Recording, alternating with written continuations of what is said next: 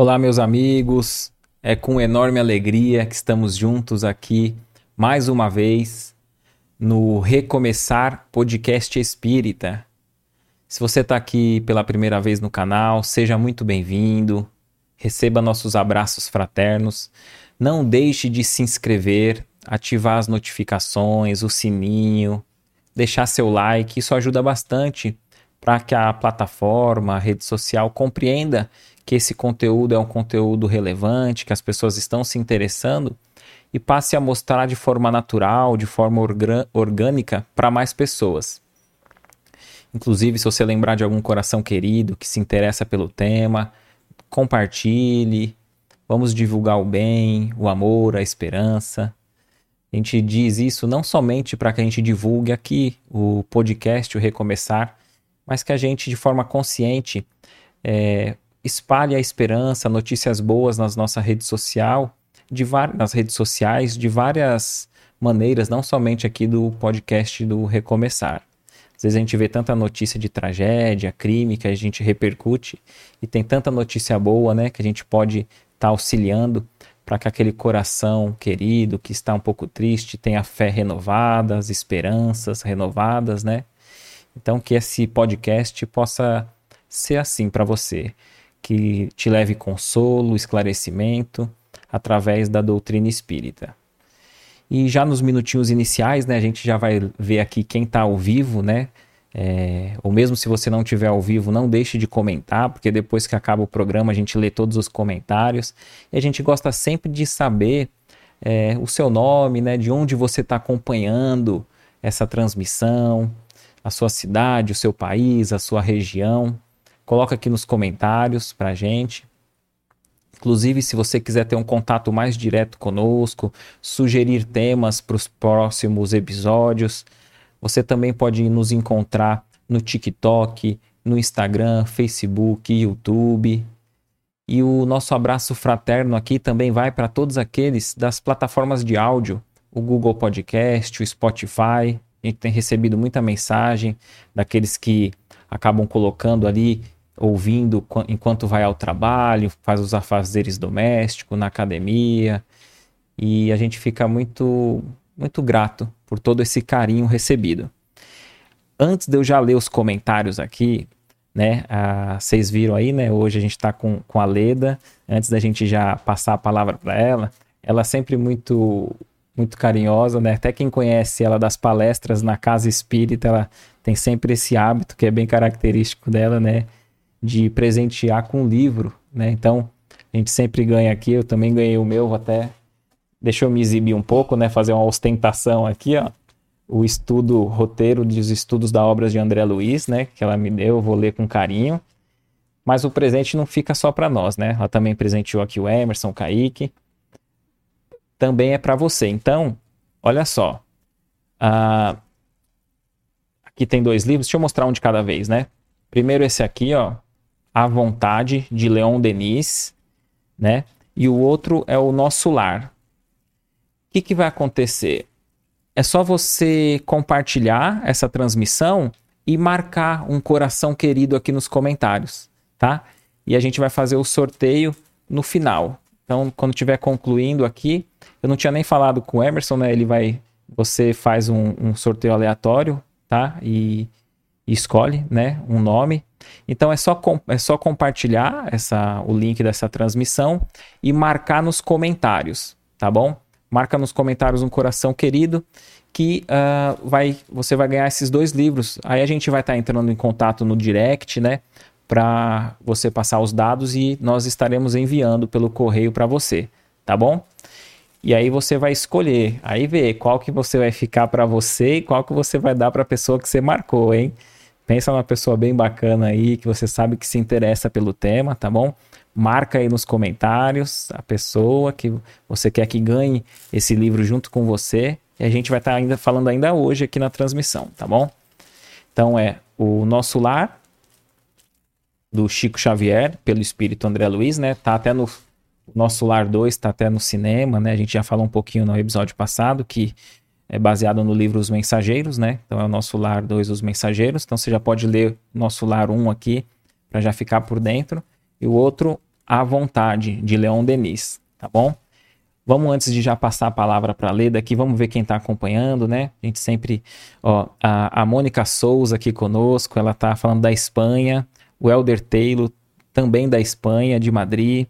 Poli Meirelles, Espanha. Uh, Mônica Sanches, de Belo Horizonte. Elaine Queiroz, de São Paulo.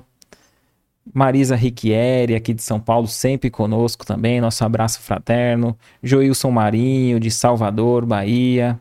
Querida Amélia Wendt, conosco. Jorge Naidec, de Mafra, Santa Catarina. A Amélia é de Florianópolis. Áurea Miranda. Magali Moraes. O Israel Ribeiro, de Limeira. Tilda Tama, Itapé, Bahia. Ó que legal, o pessoal aqui comentando, interagindo conosco. A gente desde já agradece o carinho de cada um de vocês. Ó, a Dina Pazini de Jundiaí, Melissa Osório de Porto Alegre, Ed Lazzarini de Uberlândia, Ana Rosa, o Marcelo Mendes sempre conosco. Se eu não me engano, foi o Marcelo Mendes que ganhou a, o outro da outra vez, hein? Se eu não me engano, acho que foi ele que ganhou o outro sorteio da outra vez que a Leda esteve conosco. Uh, Rosilane Carvalho, do Rio de Janeiro, Maricá. Madalena Duarte, do Canadá. Maria José, aqui conosco também. Ó, nosso abraço fraterno a cada um de vocês. Coloca no comentário, marca um coração querido aí e compartilha o, o link dessa transmissão que ainda hoje aqui, antes de encerrar, a gente só não me deixa esquecer, hein, Emerson, antes de encerrar, a gente, você já me manda, quando você mandar as perguntas junto no final, aí você já manda o, o ganhador, tá bom? Pra gente já ver quem ganhou e a gente entra em contato direto para fazer o envio, tá certo? E, Leda, é, obrigado, né? Mais uma vez, agradecer de novo pelo, pelo livro e por você ter aceito né, o nosso convite para estar tá aqui novamente conosco, nos esclarecendo, nos, nos ensinando. E gratidão.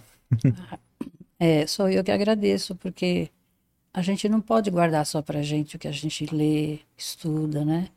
Então é um compartilhamento.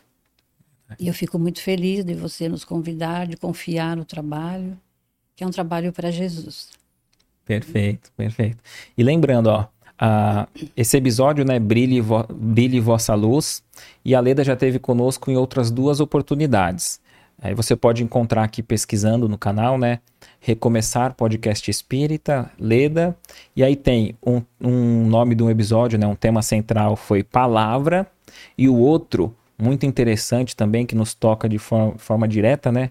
Lar e Família. Então, além desse episódio de hoje, tem mais esses dois para você estar tá pesquisando, tá? E a Leda, ela também faz um trabalho online, virtual, né? Além das palestras nas casas espíritas, uh, com o canal dela. Então você pode estar tá seguindo também no, no YouTube e no, no Spotify, nas plataformas de áudio, é, pesquisando Pérolas de Luz. Então tem um canal, são vídeos curtos, né, áudio curto, que ela sempre traz uma, um ensinamento, uma leitura, né, de um é. trecho do livro, ela explana, é muito legal. Então quem quiser também acompanhar um pouco mais da tarefa da Leda, Pérolas de Luz. Leda, uh, antes da gente já iniciar, né, você poderia fazer a, a prece de abertura, por gentileza? Ah, faço sim. E como você falou, é uma tarefa, tarefa dever. Né? Sim. Porque a gente não sabe o quanto que nós devemos. Então, essa é uma contribuição mínima sim. que a gente faz, né? Então, vamos elevando o pensamento a Deus, e ao Mestre Jesus, esse espírito tão nobre, o espírito mais perfeito que já veio à Terra para nos amparar e continuará sempre nos amparando e nos amando. E nesse momento, se conosco, Senhor. Nós pedimos as vossas bênçãos de paz, de amor, de luz a todos que nos veem e nos ouvem que seus lares possam ser abençoados, iluminados e principalmente o coração de cada um de nós. Enviamos também as nossas preces a todos os irmãos que sofrem, onde quer que eles estejam, sejam quem for.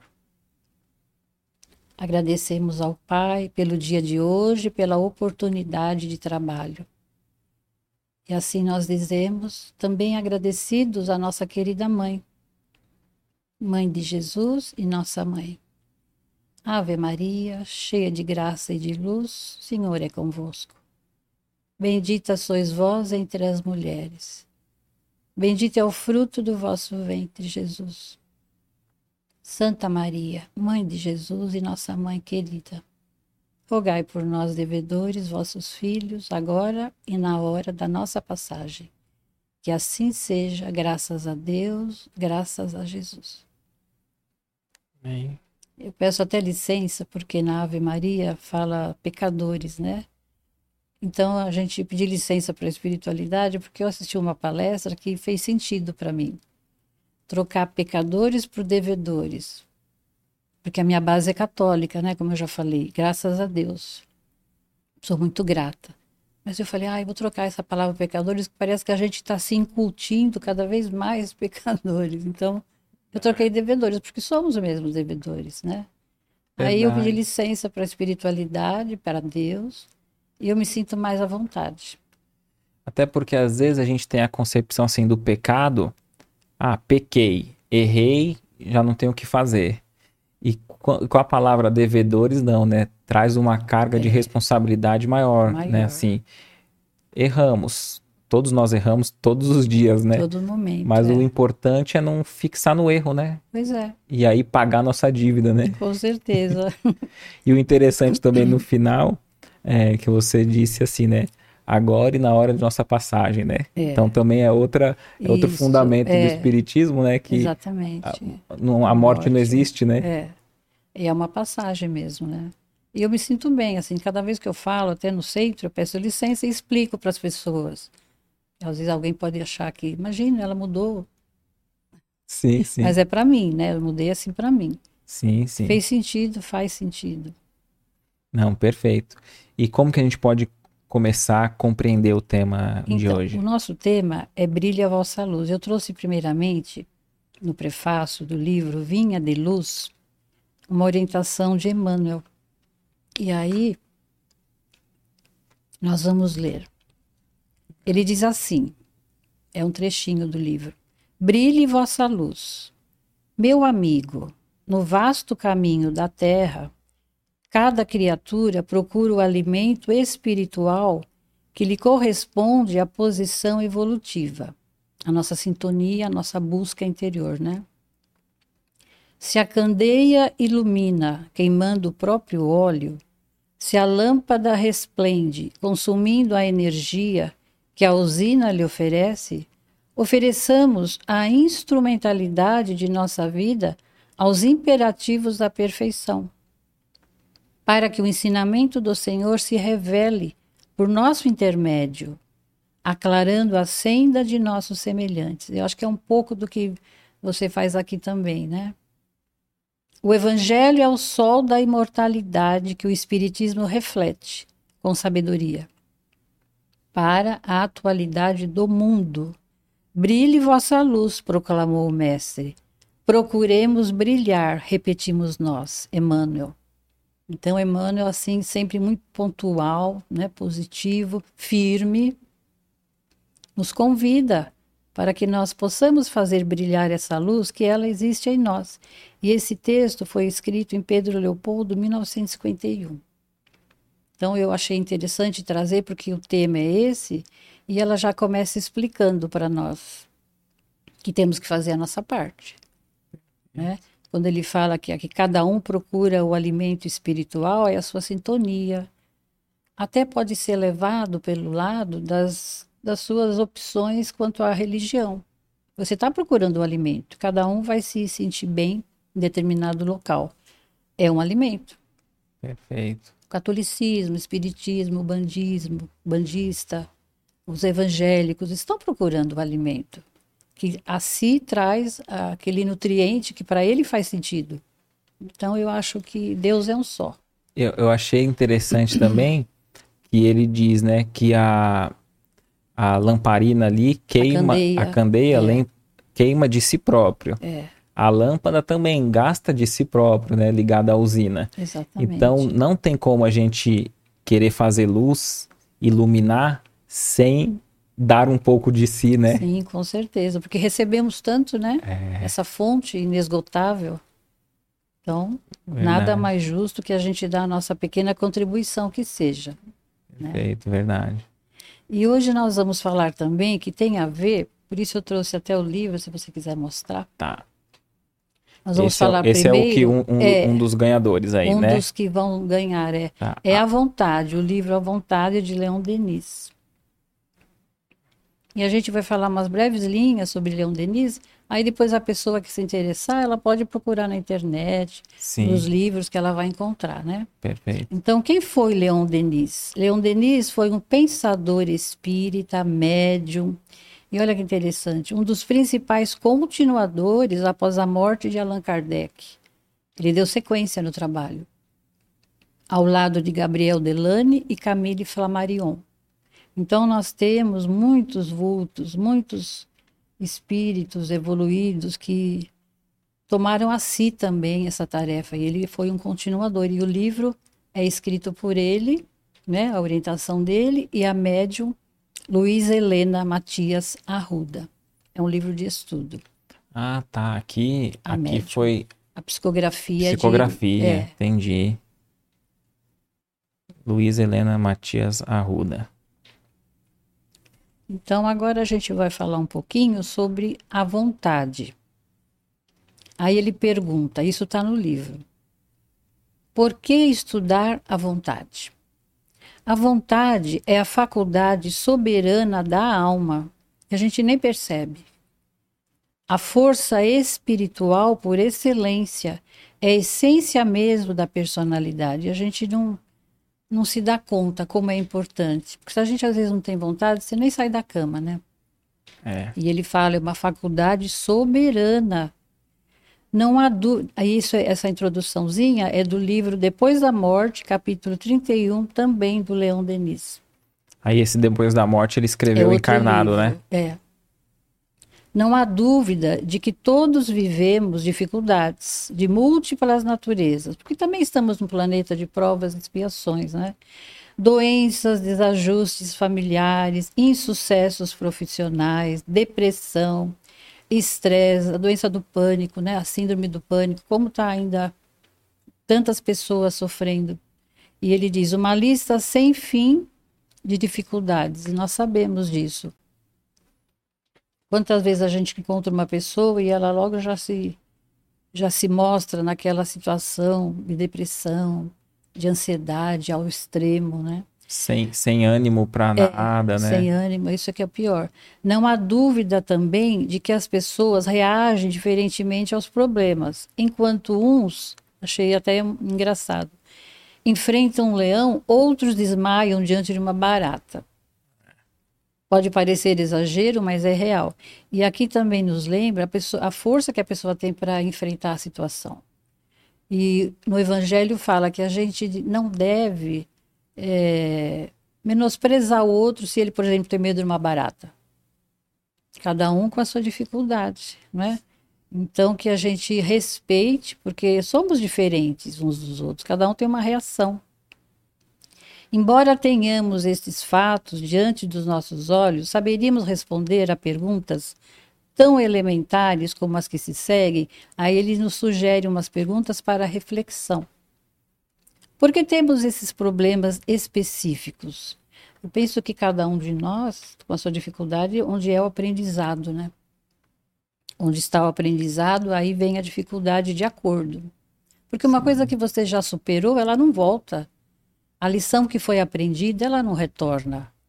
Então a gente vai, assim, se debruçar para melhorar, para vencer aquelas dificuldades que nós ainda não superamos. Então, ele- então não adianta correr, né? Não. Quando a gente tem uma dificuldade, é, é enfrentar, né? É porque, Porque ela vai te ela- alcançar. Ela, senão ela É, se repete. Repete. Às vezes uma outra forma, mas a essência está ali, o problema está ali. Se você não superou, às vezes a gente fala assim, ai, igual da outra vez que você falou do que a gente encontra vizinhos, reencontra amigos. Você, você citou até um exemplo. Sim. De um colega que foi encontrar um outro amigo que fazia ele obrigá-lo a passar a cola, passar as lições, foi encontrar com ele numa outra cidade. Olha, isso, você lembra isso, que você isso falou mesmo, da outra vez? mesmo. Então a gente foge, muda, muda a situação, a paisagem, mas o problema volta. Aí ele continua, porque outros não têm problemas que nós temos. Porque cada um tem a sua dificuldade, né? Porque nós não temos os problemas que os outros têm. Porque às vezes o que para mim é um problema, como ele citou ali, para você você tira de letra, tranquilo.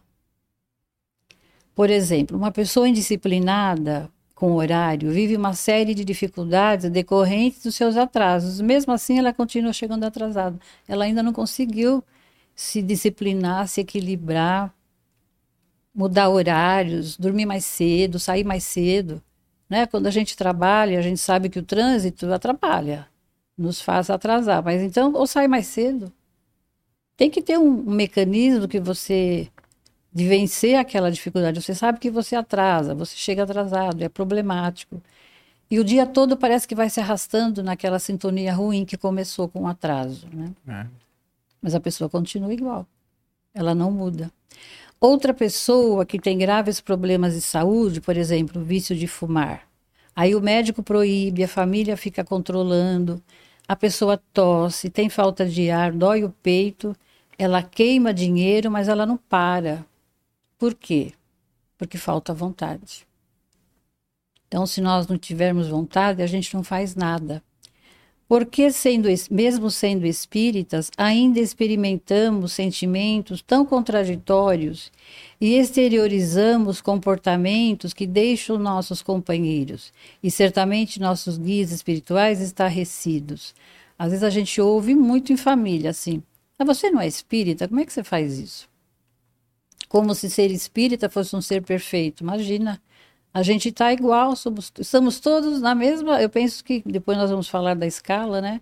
A gente está ali no mesmo patamar. É. Não temos assim, não podemos dizer porque somos espíritos somos melhores e perfeitos. Pelo contrário, nós temos que lutar para vencer as imperfeições. E a gente ouve muito em família. Mas você é espírita, como é que você fez isso? E aí a gente tem que refletir, aceitar porque às vezes você faz e não percebe, né? Sim. Você não seguiu o que você às vezes fala. Isso que é o pior. E aí você para, reflete, muda seu, sua posição, seu modo de agir, porque estamos em evolução, estamos em aprendizado. Não pode ficar curtindo aquele erro. Sabe que errou, foi pega no erro, né? Porque a família percebeu. Mas vamos melhorar. Porque é assim que nós temos que vencer. E, e, e, e também fugir daquela reação instintiva, né? Ou a negação ou revide, porque Ai, a gente se sente ferido, né? É, quando alguém é, quando alguém nos aponta um erro, é, ou a gente revida, ou a gente acusa o erro do outro. Nega. não é fácil, mas é. o desafio é o quê? A gente parar e falar, meu, que tudo bem, ele quis me magoar, talvez. Em alguns casos sim, em outros não. Às vezes a pessoa quer o nosso bem mesmo, outras. Depende é, da intenção. Depende né? da intenção do outro. É. Mas independente, eu acho que o nosso desafio é, é olhar para dentro de nós e falar, tá, mas será que ele não tem razão? Exatamente. Até que ponto ele tem razão, né? No que acho que o nosso desafio é esse, porque geralmente o nosso, como você falou, o orgulho fica ferido e a gente já nega. Ah, e não, é. e não, e não para às vezes para refletir, né? E assim a gente não melhora. Se você é igual uma doença, né? Você, o primeiro passo, você aceitar que você está doente com aquele determinado problema. E o segundo é ir se tratar, então a mesma coisa. Foi pega no erro, analisa, né? Aceita. Se tiver que pedir desculpa, peça. Mas tem que mudar. Porque aí sim você depois mais para frente, quando você tiver que responder para sua própria consciência, aquilo vai ficar incomodando, porque fica, né? É. Fica um desconforto moral para gente. Então, é. o revide, então, eu acho que a pior, a pior resposta é o revide. Porque na hora a gente é pega de surpresa mesmo. Mas como você é espírita, falou isso, fez aquilo? É, sou espírita, mas não sou perfeito. Que não seja uma desculpa também, né? Sim, sim. Porque essa de não ser perfeito, a gente vai levando e não se melhora. É, tem, tem gente, eu, tenho uma frase que a gente ouve muito e às vezes até a gente fala muito, quando alguém não se agrada com a gente, a gente fala assim: ah, nem Jesus agradou a todos. É, só que a gente para ali, né? É, como um argumento e, e, e às vezes não faz esse mergulho, né? É, é uma desculpa que você dá para si mesma para você disfarçar, mas e continuar errando, né? É isso que é pior. Nada, se a gente percebe o erro e não mudar, então aí sim você vai ter que. É, eu tenho uma frase que eu gosto muito: isso é entre eu e Deus. Sim. Você vai ter que resolver com ele, né? É. com a sua consciência. É que a natureza, ele nos explica, não dá saltos. Costuma dizer, é verdade. Mas é verdade também que, mesmo sem dar saltos, a natureza evolui inexorável, ela não para. Contínua e determinadamente no seu trabalho de elaboração e aprimoramento das formas materiais, porque tudo evolui, não é, Éder? Tudo é para, para chegar na, na perfeição lenta, mas é. E nós, ele pergunta, esforçamos-nos tanto quanto podemos? Às vezes nos acomodamos, né? Vejamos o que dizem os Espíritos em O Livro dos Espíritos, respondendo à pergunta 909 de Allan Kardec. Então, Allan Kardec, nossa, a gente tem que sempre agradecer a essas, essas almas, esses espíritos, que nos trouxeram tanto ensinamento. Ele pergunta aos imortais: Poderia sempre o homem, pelos seus esforços, vencer as suas más inclinações? E eles respondem. Eu achava que era uma resposta assim muito complicada e não. Sim, e frequentemente fazendo esforços muito insignificantes. Olha, dá para entender? Esforços insignificantes. O que lhe falta é a vontade. Ah, quão poucos dentre vós fazem esforços. A gente se acomoda. Eu não sei se a doutora Anete Guimarães, ela fez uma palestra uma vez. Ela é neurocientista, né? Médica. E ela falou que quando a gente se determina, pelo que eu entendi, existe uma parte do cérebro que ele mesmo se movimenta de maneira que a gente que nos ajuda a melhorar. Quando você se determina, parece que ele se movimenta a favor de nós. Que coisa boa. Eu não sei explicar logicamente como ela, mas o que eu entendi foi isso. Então, é preciso que se diga mais? Não. Fica aqui a sugestão de que leiamos e releiamos a resposta dos Espíritos inúmeras vezes, meditando intensamente o significado dessas informações. Então, esforços insignificantes, quer dizer, não custa nada, são mínimos. Deixe-nos penetrar do deixemos-nos penetrar do conhecimento que os espíritos nos estão passando de forma tão categórica. Impregnemo-nos desta ideia. Não importa que nestes momentos estejamos cheios de dúvidas, incertezas, sofridos, sentindo-nos fracos diante de tais dificuldades. Sempre podemos vencer as dificuldades, que são sempre decorrentes das nossas más inclinações, pelos nossos próprios esforços. Então, tudo devemos a nós também. Porque tudo que nós temos a dificuldade é naquilo que a gente está precisando se empenhar mais. E quando às vezes a pessoa fala que foi tentada por algum espírito, não, ele apenas atuou no que você tem de mais dificuldade de, de aceitar. A sua é. inclinação é ali que eles atuam. O ponto fraco, vamos dizer assim, né? E se você não se esforçar, vai sempre ficando o ponto da culpa nos espíritos. Uma coisa que eu nunca coloquei, desde a minha, apesar de toda ignorância, Sim, eu porque... nunca coloquei a culpa nos espíritos. Sim, porque por mais que alguém haja de forma equivocada, errada, é, por influência espiritual, o, o, obsessor, né, ele não, ele não implanta nada, né? Ele, ele só assopra. É, o que é, você tem é, ali. Como se fosse uma brasa ali, é. ele só assopra para pegar fogo, né? Onde então você ele... já tem o, o seu ponto. E você falando da tarefa, acho que o Alberto Almeida ele diz, né, que ah, quer saber qual a sua missão? Aí é como você estava falando, né? é onde você tem mais dificuldade. É. Então, a, a, lógico que tem esses, esses, espíritos evoluídos que a missão é para a humanidade toda, Isso, né? É, já somos Mas, missionários, né? Missionários, né? Mas nós também temos nossas, nossas missões é, é, do dia a dia, do cotidiano, e, e é justamente onde está o desafio, né? A, aquilo que está mais nos aborrecendo, aquela pessoa que está mais nos aborrecendo. Então, ali é uma missão. É um per... trabalho, é uma o missão. O perdão, né? É.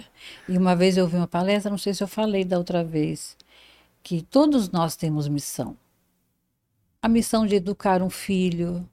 Uma mãe, por exemplo, ela tem uma missão enorme. Tem um livro do doutor Inácio, Palestra aos Espíritos. Sabe, né? Doutor Inácio foi um médico psiquiatra, diretor do hospital, acho que em Uberaba, e sanatório. Sim. E ele, o livro desse livro é muito bom. É palavra, mensagem aos carta aos espíritas. Então ele, ele ali ele é pontual mesmo. Então nós temos missões e quando a gente deixa de lado, aí a gente depois quando parte, né, para o plano espiritual, aí você vê que estava na sua mão aquela missão. Por exemplo, uma mãe, um pai, um irmão. Todos nós temos missões, uma professora, um educador. Aquele que, uma, uma coisa que eu sempre lembro de uma amiga que falava, aquele que é uma pessoa boa, ele é bom vizinho, ele é bom filho, ele é bom pai, ele é bom é, socialmente falando. Aquele que é bom em alguma coisa, ele se estende nas outras áreas né? Uma pessoa que é boa, ela vai ser um bom pai, vai procurar ser melhor ainda. Então, todos nós temos missão, porque nós viemos, eu penso que nós viemos com uma grande missão de melhorar, evoluir, porque o propósito de Deus é a felicidade da humanidade, a nossa. E nós temos a missão de fazer essa felicidade acontecer em nós mesmos. É uma missão conosco, é um compromisso conosco. E, logicamente, que envolve outros seres que conosco estiverem chegando, e nós fazemos parte, né? Da ontem na aula nós estávamos falando sobre isso, que quando a gente às vezes a pessoa mora sozinha, mas quando ela tem família, ela abraça aquela família, por exemplo, a gente casa, abraça a família do marido, da esposa, né? Então, muitas vezes, no meu caso, por exemplo, são, não sei se eles estão ouvindo, mas eu encontrei uma família espiritual com o casamento, sabe? Nossa, me dou bem com todos, sou bem tratado naturalmente, sem fazer uma coisa forçada. A gente se dá bem, gosta de estar juntos. Então eu ganhei uma família também. E às vezes você vê, não, não conhecia antes e a gente ampliou o nosso círculo de irmãos queridos, né? Corações queridos, como você fala. Verdade. E o contrário também, né? Às vezes uma sogra, uma cunhada, às vezes não dá tão bem. Mas é ali que está a sua missão de você melhorar, de você evoluir. Porque é para isso que nós voltamos, para melhorar. Aí ele diz assim: temos a potência capaz de nos erguer acima de nós mesmos, à vontade. Vencer a si mesmo, não os outros. Que é fácil a gente querer mudar o outro, né? Vencer o outro, não, vencer a si mesmo. Isto é um verdadeiro tesouro, como um diamante acrisolado no seio da terra. O que temos a fazer é resgatá-lo, trazê-lo para a luz, fazê-lo brilhar. Leon Denis, guia experiente, nos está propondo continuamente que nos disponhamos a entrar nessa mina. Ele nos exorta, nos convida. Aí tem essa parte aqui que é o, de umas frases que ele coloca: Levantai-vos e marchai. Apressai-vos para a conquista dos vossos destinos. Sabei que todo homem pode ser bom e feliz. Para vir a sê-lo, basta que o queira com energia e constância. Vamos senti-lo, vamos segui-lo. Aí ele tem uma borboletinha aqui, que está ali no livro, acho que é aqui nessa parte, aqui ele traz. A alma não aqui. pode renascer. A alma, não há alma que não possa renascer. É, não há alma que não possa renascer. Ou seja, todos nós temos esse esse potencial. E aí, continuando mais um pouquinho sobre a vontade, eu até lembrei de você nesses dias, porque assim, o seu programa, né, você idealizou. Você criou na sua mente e você teve a vontade de levar, concretizar. E olha nós aqui. Sim. E tantos outros que aqui vêm. Foi através do quê? Da vontade. Verdade. Fala para mim, não tem, foi? Tem uma frase do. Se eu não me engano, acho que é do Júlio Verne. Tudo que um homem, tudo que um homem é capaz de imaginar é também capaz de realizar. Né? Então, tudo que a gente consegue conceber na nossa mente, em algum momento, com, com esforço e vontade, a gente põe, na, põe em ação. Põe em ação, né? E até mesmo você vê a, a, a uma, uma das grandes vontades da humanidade era do homem poder voar, né? E quantos não se dedicaram, se dedicaram e estudaram, tentaram e. Até que e, conseguiram. E hoje a gente vê é, algo quase que impossível, né? A gente vê um avião de toneladas e falar como que isso vai. Ficou lá em cima, né? Então tudo é assim, tudo começa na mente. E a vontade de pôr em prática e pôr em andamento. Aí eu lembrei e falei, olha, o Éder fez esse programa tão maravilhoso que ajuda tantas pessoas com a palavra. Ele idealizou e ele colocou a vontade dele em ação. Né? E tem uma frase aqui que eu marquei, mas eu não esqueço mais assim. Todo aquele que opere e coopere de alma voltada para Deus pode esperar sempre o melhor. Não é promessa de amizade, é da lei. É, é. Emmanuel que fala. Eu achei tão linda porque às vezes você se amedronta diante de situações que você pode realizar, mas se você tá, como ele fala, de alma voltada para Deus, ou seja, para o bem maior, você pode esperar o sucesso que também inclui esse seu trabalho. E é, e é, bonito, né, que ele fala assim, não é, pro, não é promessa de amizade, né? Porque às vezes algum amigo fala de um projeto, de um plano, e a gente fala, vai dar certo. Mas parece que ficou tão banalizado, né? É, uma coisa vaga, né? Aí o Emmanuel enfatiza, que é da lei. Então, é assim, lei. se a gente persistir, é, buscar, tiver fins nobres, né? Ali, Exatamente. acredito que até... Uh, que é um bem que não é um bem egoísta, Isso. não é um bem só para nós. É. Quando é um bem que vai iluminar, né? Que vai é, se expandir para um maior número de pessoas. Eu acho que a própria é. espiritualidade trabalha em favor, né? Nossa, nem fale. E aqui, né, quantos estão colaborando conosco, com Sim. você, com cada um de nós que chega, né, os nossos mentores, o mentor desse trabalho, porque há um mentor. Sim. Ou uma equipe que te orienta, que te sustenta, né, Éder? Aí eu lembrei e falei, nossa, que bacana. E é como você falou, não é uma coisa banal. Não é promessa de amiguinho. Sim, é. é lei de Deus, é uma lei eterna. Então ele fala assim: a potência, isso ainda Leon Denis, a vontade é a potência que desenvolve as demais potências. Olha só, nós não temos somente a vontade. Aí até eu fui procurar saber o que é uma potência. É uma grandeza que mensura, que calcula a realização de um trabalho. São forças, né? Aí ele fala: sim, a vontade exercida no sentido do bem e conforme as leis eternas podem realizar grandes coisas. Por isso que Jesus falava: sois capazes de fazer o que eu faço e muito mais. Aqui está no livro também Depois da Morte, capítulo 32. Nesse ponto, temos mais perguntas para fazer a nós mesmos, que fica para reflexão. Por que ainda não vencemos a preguiça de estudar? E a gente tem, né? Não podemos negar, porque a gente sabe que tem. Tem dias que a gente não quer fazer nada. Porque ainda curtimos um comentáriozinho maledicente. Ainda está em nós isso, a, a, fofoca, a maledicência, a maldade mesmo. Às vezes você não está falando, mas você está gostando de ouvir. Boa, verdade. Eu estava refletindo sobre isso esses dias. Né? E como é difícil, às vezes, você escapar de um grupinho que está ali naquela naquela fofocagem, né, naquela maledicência, e você já sabe, você tem que arrumar um jeitinho e sair. Sai é. pela tangente. Né? Sem magoar, pedindo licença, alguma forma você tem que achar, porque senão você fica ali, você é envolvido. É, eu, eu refletindo sobre isso, eu tenho compreendido que a melhor forma é achar alguma coisa para fazer. Ocupar a mão.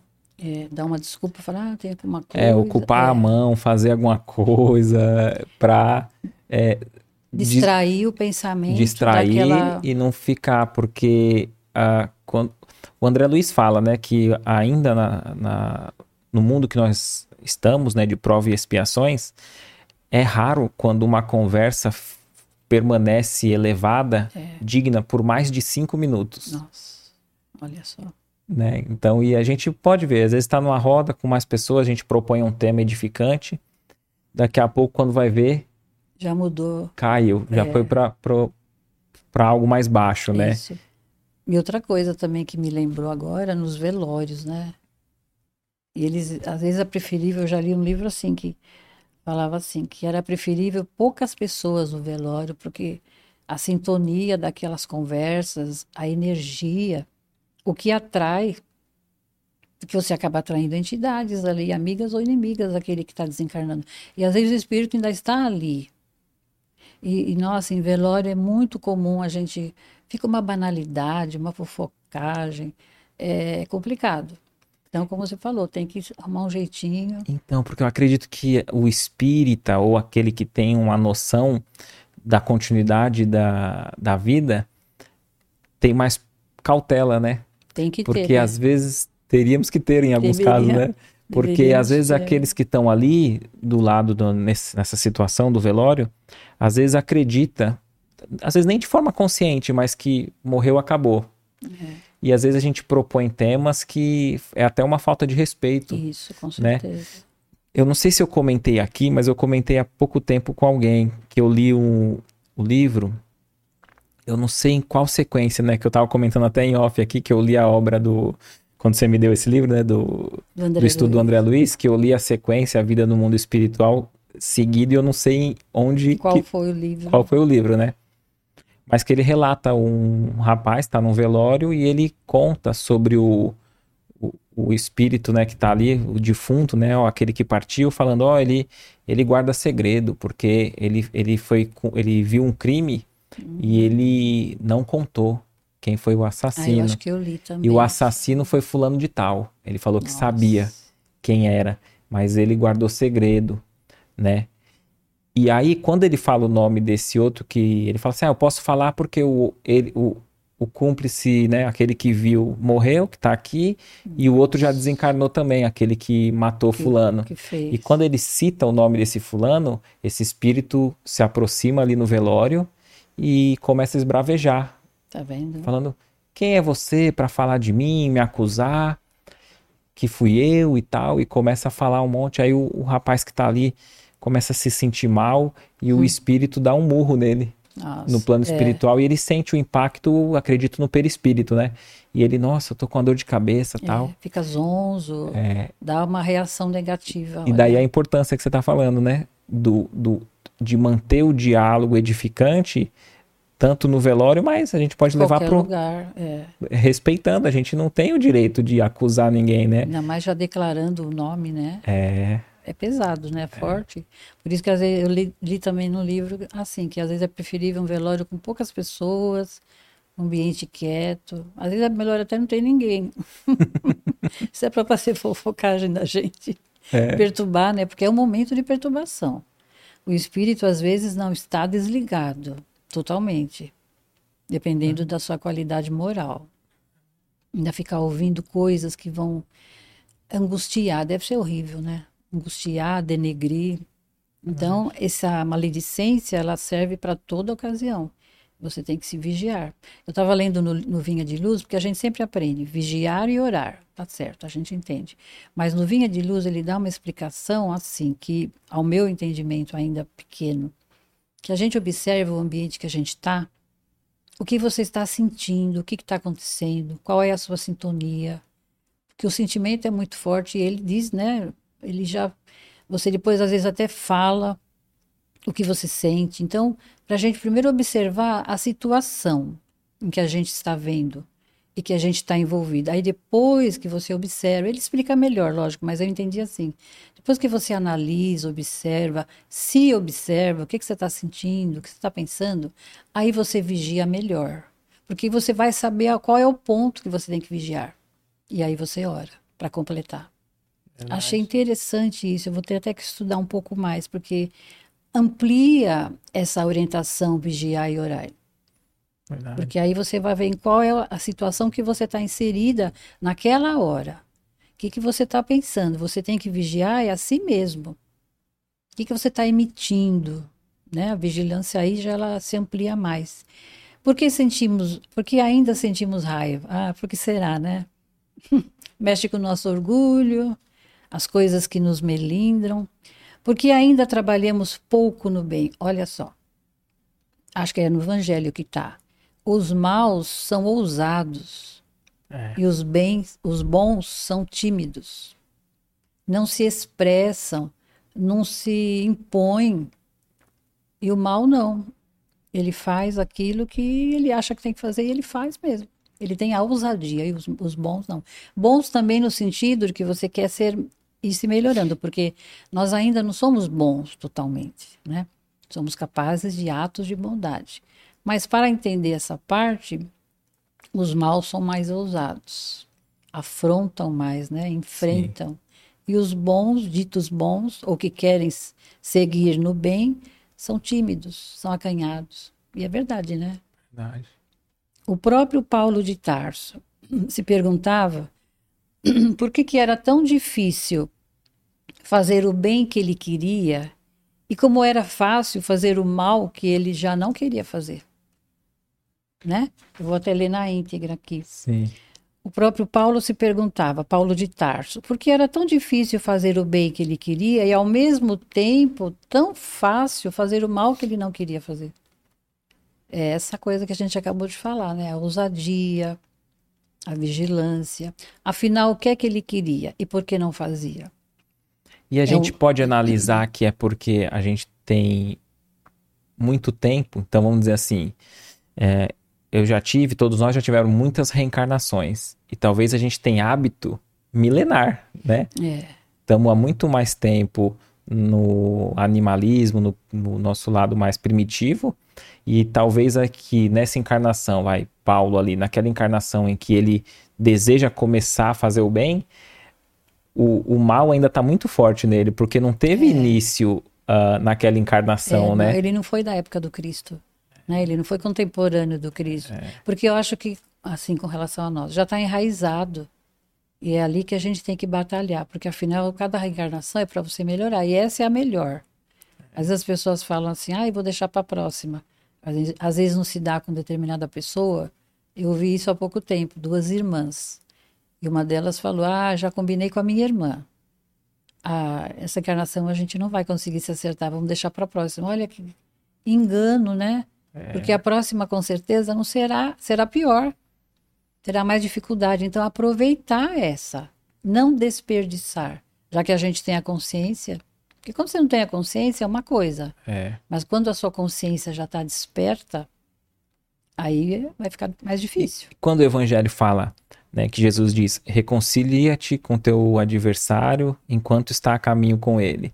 Às vezes a gente pensa em adversário, alguém que é declarado um hum, inimigo. Isso, é. E às vezes não, às vezes o adversário é, é, essas pessoas que a gente tem dificuldade, né? Nesse caso que você citou das duas irmãs, às vezes elas elas estão ali. São tem, inimigas, né? Estão ali como inimigas. E para reencarnar não é tão fácil, né? Diz que tem Por... uma lista, uma e, fila, né? Então, e até mesmo para conseguir conjugar tudo certinho, é. né? É, na própria próprio livro do André Luiz, ele relata ali do, do espírito que está no plano espiritual há quase 50 anos, que a, a, a ex-mulher dele, a esposa que ele se divorciou na última encarnação, ele divorciou e ele seguiu a vida e, bem, e ela caiu porque uhum. ficou sozinha, precisava de dinheiro, acabou ali é, optando por, pela vida fácil ali, é. né, para conseguir é, viver e depois ele se sentiu responsabilizado. Mas ele, ela já estava no umbral há anos e ele ali no plano espiritual esperando um dia que ele pudesse se reencontrar com ela, acolher, é, para que os dois se restabelecessem no plano espiritual para depois é, reencarnar. E então, às vezes, se a gente tem uma família com um ou com outro ali que a gente não se dá bem, quem garante que vai ser fácil? É. Já na próxima, em poucos anos, a gente conseguir encarnar todos. Pois é. Às vezes não é fácil, não. às vezes um, um pode estar tá num, num, lado, outro no outro, depois pode, pode, pode, pode ter até um planejamento, penso eu, né? Me corrija se eu estiver errado, Leda, de assim, ah, vamos casar, ter filho e ter vários. Vamos casar e ter vários filhos. Aí tem um planejamento para acolher esses filhos. Aí o casal vem e. Resolve não. Resolve não ter. Eu Isso... acho que contei uma história. Pode terminar. Pode não, eu já pode contar. Então, eu acho que eu contei uma história, não sei se foi aqui, que um casal se reuniu realmente, porque às vezes é difícil juntar as mesmas situações, né? Espiritualidade é sábia, mas às vezes a gente não ajuda, né? Não colabora. É. E esse casal, na, no plano espiritual, eles tinham que voltarem, se programaram, aceitaram toda a programação, que eles teriam muitos filhos, acho que ou sete ou oito. E eles vieram felizes para cumprir, porque dentre esses viriam, uh, a, maioria, a maioria seriam inimigos. Aí tá. Reencarnaram, na época certa, assim, reencontraram e formaram uma família. Os três primeiros filhos já vieram com problemas tanto de ordem espiritual, já com problemas assim de, de resgate, né? E problemas físicos, saúde já bem debilitada. Os três primeiros, olha só. Quando eles viram essa situação, eles resolveram que não queriam ter mais. E a historinha acho que é assim: quanto menos, pior. Porque quanto mais filhos eles tivessem vindo com a programação, Alguns dos que viriam seriam mentores que abnegadamente vieram, viriam para dar sustentação. Iriam ajudar o casal a criar os outros na lida difícil, porque a maioria estava vindo assim bem problemático, bem comprometidos. Mas era o que eles tinham combinado, era o que precisava, né? Era um reajuste. Então eles deixam, lógico que eles tiveram ajuda espiritualmente, mas se tivessem vindo mentores como filhos, olha que ganho. E eles acolheriam no lar aqueles que eles tinham que se reajustar. Então era uma oportunidade perdida. Então, é como você falou, o planejamento não, não deu certo. É. Aí, dava... aí eles fazem um plano B, né? É. Não está perdido totalmente, é. mas não é tão fácil assim, não né? era o que eles tinham que fazer, que eles se é. comprometeram. Porque a gente, quando até quando faz as preces, a gente é, vibra pelas, pelos espíritos que estão retornando, a gente vibra também pela família que vai receber. É importante a gente lembrar nas nossas vibrações de preces, não só aquele que está retornando, mas a, aqueles que estão que vão acolher. Ah, não só quem está desencarnando, mas aqueles não, que estão. Não, os que estão reencarnando. Sim. Mas a família que vai receber esses novos espíritos. Então Sim. a vibração e a prece para eles também. Perfeito. Para que a família seja equilibrada, para que o lar esteja, esteja ajustado, para receber aquela, aquele espírito que precisa estar ali. Não é? Agora, essas duas irmãs que vão deixar para a próxima, só Deus sabe. É. Não é? Então, no reencarne, vibrar-se, e eu aprendi isso num livro também, que a gente vibre pelo, pelo lar que vai receber as crianças, que são espíritos, né? A gente fala as crianças, mas os espíritos que estão voltando. Verdade. Para que eles se ajustem também, se ajudem, né? Verdade. É bonito isso. Tudo que a gente ouve, né? Como é bonito se a gente consegue uh, guardar no coração, né? Não é só na parte da mente, na, no intelecto, conhecimento, uhum. mas na, no coração. Todos saberemos responder dessas perguntas no caso dos vícios morais. Por que, que não fazia quando ele fala de Paulo de Tarso, né? Assim como nos vícios físicos, o fumo, do álcool, da droga, o que que falta é a vontade. Em tudo isso, mesmo espiritualmente, mesmo materialmente, falta a vontade. Vejamos o que diz Leon Denis. Por que meio poremos em movimento as potências internas e as orientaremos para um ideal elevado? Pela vontade. É o livre-arbítrio que nós já temos. Nós saberemos direcionar de que forma. O uso persistente, tenaz dessa faculdade soberana permitir-nos-á modificar a nossa natureza, vencer os obstáculos, dominar a matéria, a doença e a morte. Então, por exemplo, no dia que, que passou esse filme, né, todo mundo empolgado, e tava uma chuva, né? Foi aquela semana que choveu bastante. Olha, muitos no, dos que estavam, que tinham formado, combinado, não puderam ir por causa da chuva, mas a maioria de nós foi ao cinema, mesmo com chuva. E foi tão bom. Então, o que, que nós fizemos? Nós modificamos aqui o obstáculo, vencemos aquele obstáculo. Uma coisa simples, é um exemplo simples. Sim.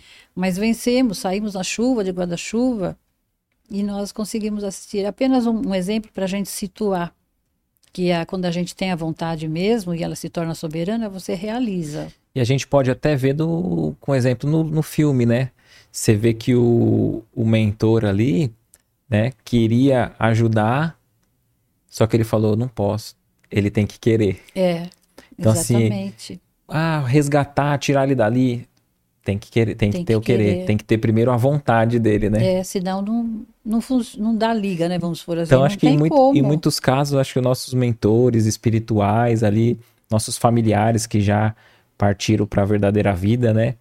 Acho que muitas vezes eles quer, querem ajudar a gente, já tem todo o planejamento para nos ajudar, dependendo de um pequeno empenho, né, nosso. Apenas Só. é que a gente se queira e, e, e se reerga, né? É. E às vezes é justamente isso que a gente não faz, não né? Não faz. E você vê uma das ordens de Deus aos seus missionários é que jamais seja violado o livre-arbítrio da humanidade. Senão não tem graça, né? Perfeito. Você vai avançar em determinado aspecto por coação. É. Você vai ser coagido, embora seja amorosamente? Não, não vai funcionar. Você que tem que perceber, senão não tem aprendizado. É. Ali não existirá o aprendizado. Então, olha a sabedoria, a bondade, a misericórdia de Deus. E ele aguarda, ele não tem pressa. Tanto que no nosso lar, um, o Clarencio ficou ali esperando que o André Luiz despertasse. Tanto que ele ficou oito anos, né? É. Sim. E às vezes a gente fala, nossa, parece que eu estou sozinha, não...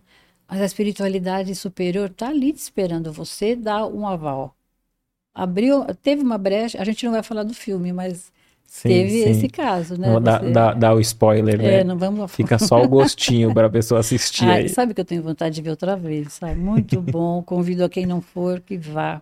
Não sei até quando eles vão ficar em cartaz, mas estava é. até comentando assim, é uma produção muito bem feita e emocionou, viu? Sim. Emocionou. E eu me passaram um, um vídeo, eu não sei dizer quem, ah, do produtor. Eu não sei quem passou que ele teve várias, assim, experiências no, no set, nas, na gravação. Era a porta que abria e fechava. Sabe, várias coisas, assim, ele, ele relatou que ele disse que nunca contou para ninguém. É, tem um o momento produtor, que. Eu não lembro o nome do produtor agora. Que tem um cheiro de rosas. É, é Wagner, né? Wagner. Eu não lembro agora. É, é diz que inundou o set se, de se filmagens. puder pesquisar, o de rosas. Aí alguém fala, ah, porque diz que ele, não sei se a gente pode falar, sai até do tema, né? Ele convida os médiums para participarem dos na filmagem ali, né? filmagem. né? E... Wagner de Assis. Wagner de Assis, ah, obrigado. De Assis. E uma das médiums disse que era a irmã Sheila, não me engano. Então, você vê, o plano espiritual vendo que o trabalho é sério, é para ajudar a evolução da, da humanidade, né? Ele se propõe a amparar. Ninguém está sozinho. Sim, né? Não é estamos sós, nem, nunca estaremos sós nem abandonados. Eu fico emocionada porque a gente, às vezes a gente murmura contra Deus, se achando só. E a gente nunca está só. É só você demonstrar, como falou os Espíritos, uma vontade insignificante para que você seja amparado para você melhorar, né? Então a gente nunca pode dizer que está só nem abandonado, por pior que seja a situação, porque não estamos. Concluindo categoricamente, desculpem. Fica à vontade, que é isso. A vontade é a maior de todas as potências. Somos espíritos, temos potências. A vontade é uma potência, a vontade desenvolve outras potências. Certamente há de se perguntar como a vontade, a maior de todas as potências, desenvolve outras. Aí ele dá um exemplo que a vontade é um atributo essencial do espírito, do ser pensante. Com auxílio dessa alavanca, ele atua sobre a matéria elementar e, por uma ação consecutiva, reage sobre os seus compostos cujas propriedades íntimas vêm assim a ficar transformados. Essa explicação, quem se interessar, está no livro dos Médiuns, capítulo 8. E complementando com Leão Diniz, diz assim: a vontade é a maior de todas as potências, é em sua ação comparada a um imã. Ela atrai outras potências. A vontade de viver, de desenvolver em nós a vida, atrai-nos novos recursos vitais. A gente, sem perceber, você modifica a atmosfera do seu lar em volta. Recursos vitais. Tal é o segredo da, da lei da evolução. Aí é um outro livro também do Leon Denis, Problema do Ser, do Destino e da Dor. Então, vai assim, impulsionando a lei da evolução, vai ajudando Aí ele dá um exemplo. Observemos uma cena comum. Um homem está sentado numa poltrona imóvel. Súbito ele se levanta, vai até a estante, pega um livro, volta a sentar-se e mergulha na leitura. Aí ele pergunta: que fenômenos, à luz da doutrina espírita, estão envolvidos nessa situação? O homem, já sabemos, é um espírito encarnado e, como tal, tem corpo físico, perispírito e a alma. O móvel da sua ação foi a vontade, ele quis ler. Ele se levantou. A vontade de ler é do espírito. Então, o espírito que deu a ordem de comando ao corpo. Ele se levantou e por isso a ação do espírito, como é importante, né? Foi na estante e leu o livro. Isso é um exemplo simples. O corpo se levantou, pegou o livro e leu para executar o quê? A vontade do espírito. Perfeito. Então ali não é a matéria, não é a mente material, é a mente espiritual que atuou Perfeito. sobre a matéria física, sobre o cérebro. E Agora a, gente... E a gente vê isso muito até em criança, né? Porque da onde vem essas, essas tendências, essas ideias é, inatas, né? Às, vezes, às vezes o pai e a mãe nem têm aptidão para música e o filho busca é, Alguma é, coisa nesse sentido. Né? Então, assim, Ou às vezes respostas que eles dão. Né? É, já traz, é o, é, já, é o espírito que tem, traz essa bagagem de, já, de existências anteriores, bagagem, né? Com certeza. A gente traz. Às vezes a bagagem ela fica meio que adormecida para que outras potências se apresentem. Então você já dominou aquela ou aquela no momento, não é preciso que você manifeste. Mas vão aparecer outras. Perfeito. Tem muita coisa para a gente aprender, né? Agora, falando um pouquinho do que é o espírito. Somos filhos de um mesmo Pai, porque a alma humana é emanação da alma divina, uma centelha do pensamento eterno. É do livro O Grande Enigma de Leon Denis, capítulo 6.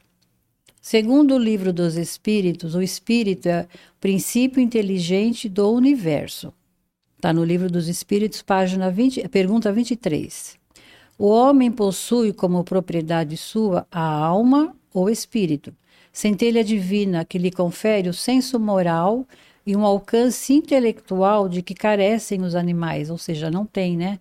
E que é nele o ser principal que preexiste e sobrevive ao corpo, conservando a sua individualidade. Está no livro dos Espíritos também, pergunta 613. E é o que nos diz Leon Denis, com outras palavras: crede em Deus, sol dos sóis, foco imenso do qual brilha em vós uma centelha que se pode converter em chama ardente e generosa. É do livro Problema do Ser, Destino e da Dor, capítulo 20. Aí continuando.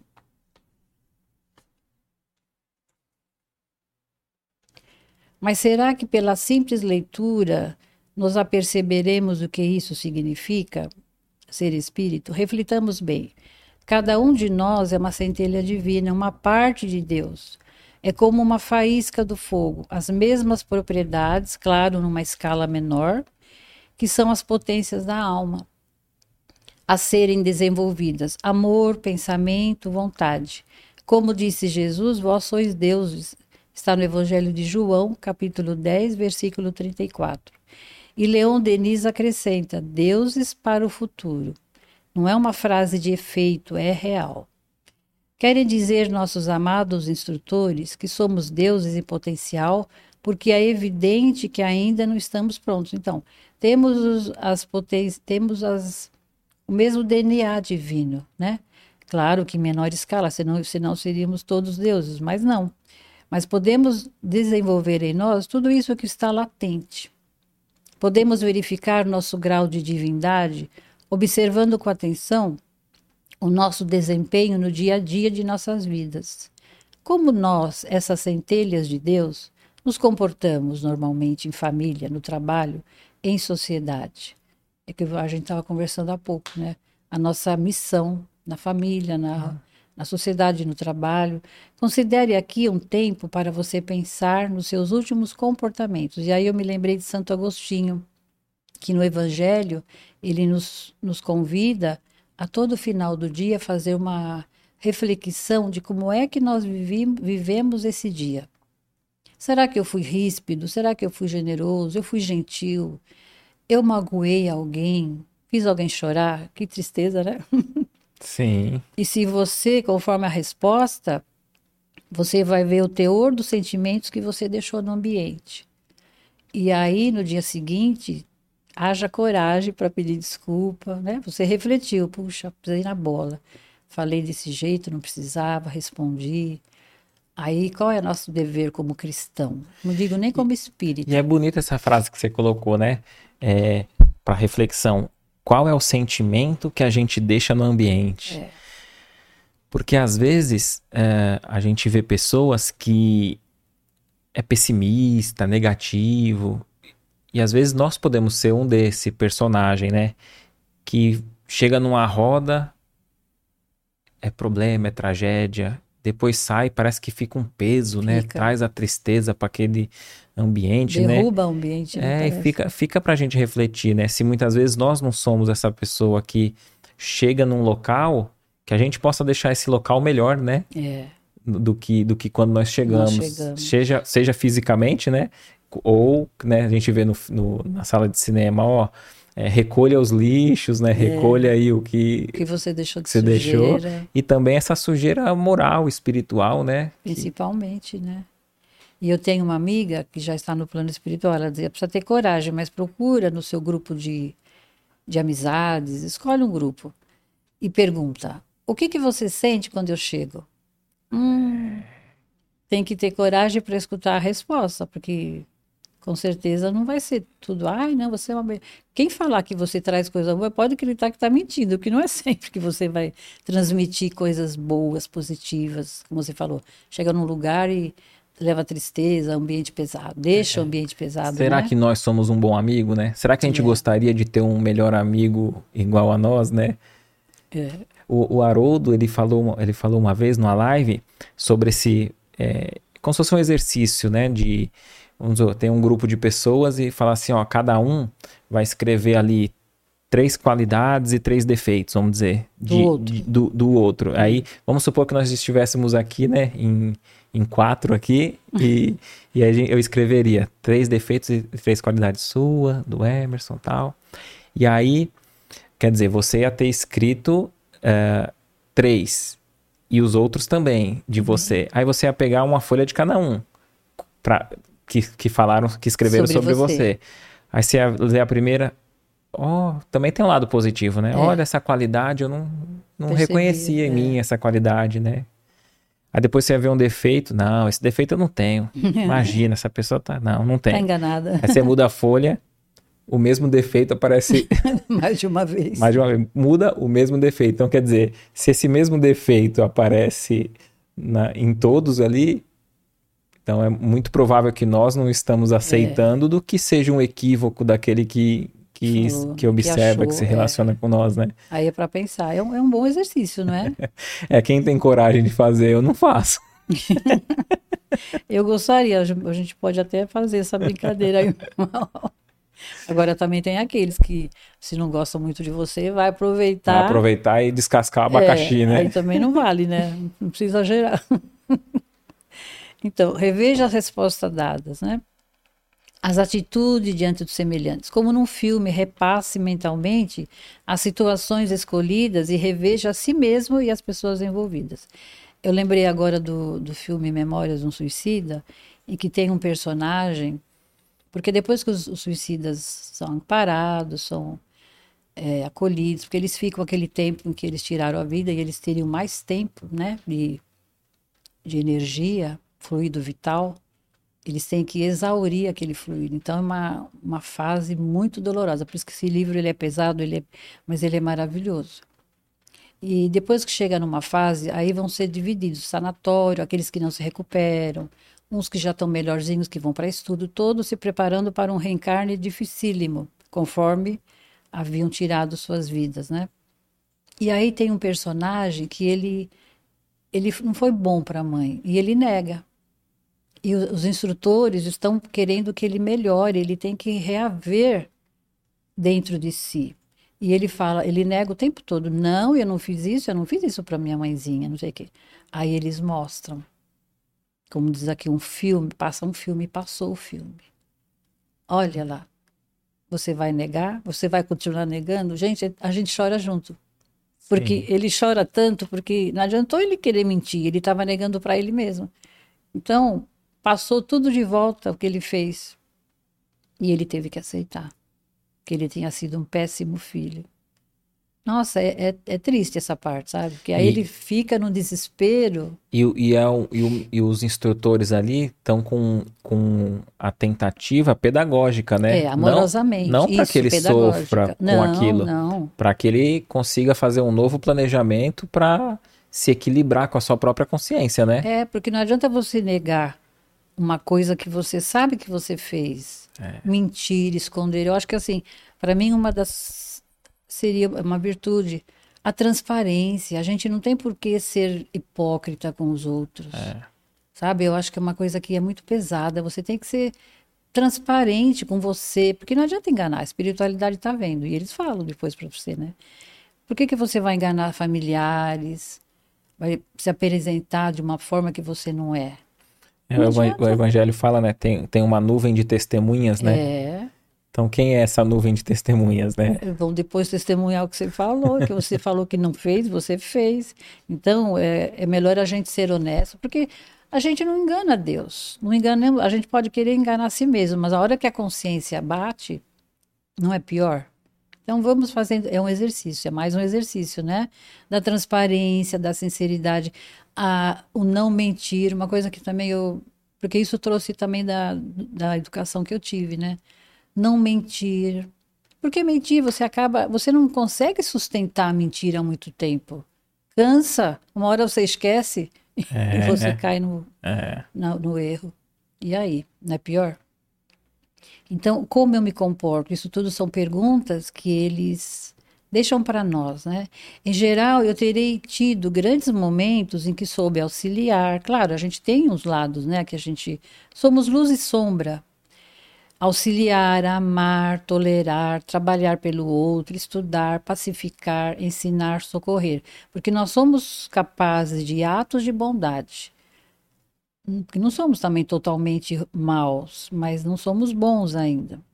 Enfim, há momentos em que a centelha de Deus, e isso vai ser explicado nos gráficos, ela vai dar em mim o tom no meu modo de agir. Ou seja, eu permito que essa centelha de Deus que está em mim se manifeste. Então é uma questão de você querer, né, a vontade. Mas eu terei tido também, obrigado a constatar no meu flashback, que há momentos outros que eu fui egoísta, vaidoso, ríspido, indiferente, grosseiro, olha aí inútil, omisso, intolerante, impaciente, irresponsável, invejoso, orgulhoso e por aí vai. Enfim, momentos em que as imperfeições da minha personalidade obscureceram a centelha divina em mim e dominaram o meu modo de agir no mundo. Achei essa explicação que ele vai dar depois nos gráficos muito boa, porque você, quando se manifesta na, nos nossos efeitos, a gente está deixando de lado essa força divina em nós, essa luz que há em nós. A gente obscurece, esconde. O que será que acontece com, conosco, comigo?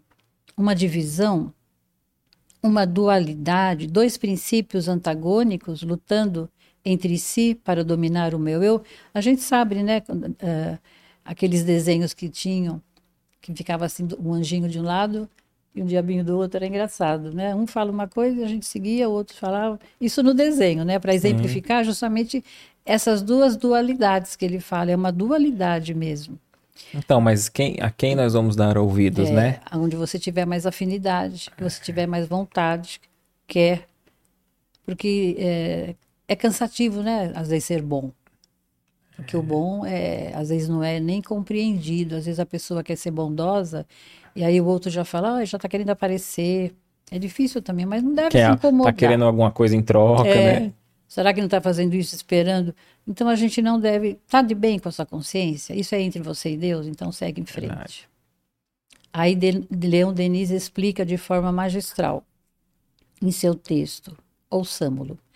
Há em toda a alma humana dois centros, ou melhor, duas esferas de ação e expressão Uma delas, circunscrita à outra, manifesta a personalidade, a nossa persona, o nosso eu, com suas paixões, suas fraquezas, suas, sua mobilidade, a sua insuficiência. Enquanto ela for reguladora do seu proceder, temos a vida inferior semeada de provações. É por isso que, como dizia o Chico, a roda das reencarnações. A gente volta e erra de novo, e volta de reprovações e males. A outra, interna, profunda, imutável, é ao mesmo tempo a sede da consciência, a fonte da vida espiritual, o templo de Deus em nós. É somente quando esse centro de ação domina o outro, o inferior, quando suas impulsões nos dirigem que se revelam nossas potências ocultas e que o espírito se afirma em seu brilho e beleza. É por ele que estamos em comunhão com o Pai que habita em nós. Segundo as palavras do Cristo com o Pai, que é o foco de todo o amor, o princípio de todas as ações. É, Problemas do Ser, Destino e da Dor, capítulo 20. Novamente, como disse o Cristo, brilha a vossa luz. E aí vem, é, mas antes de mostrar o gráfico, que a gente já vai passar para. que eu achei muito interessante, eu gostaria de falar um pouquinho sobre a escala espírita. É, do livro dos Espíritos, está na pergunta 100 em diante.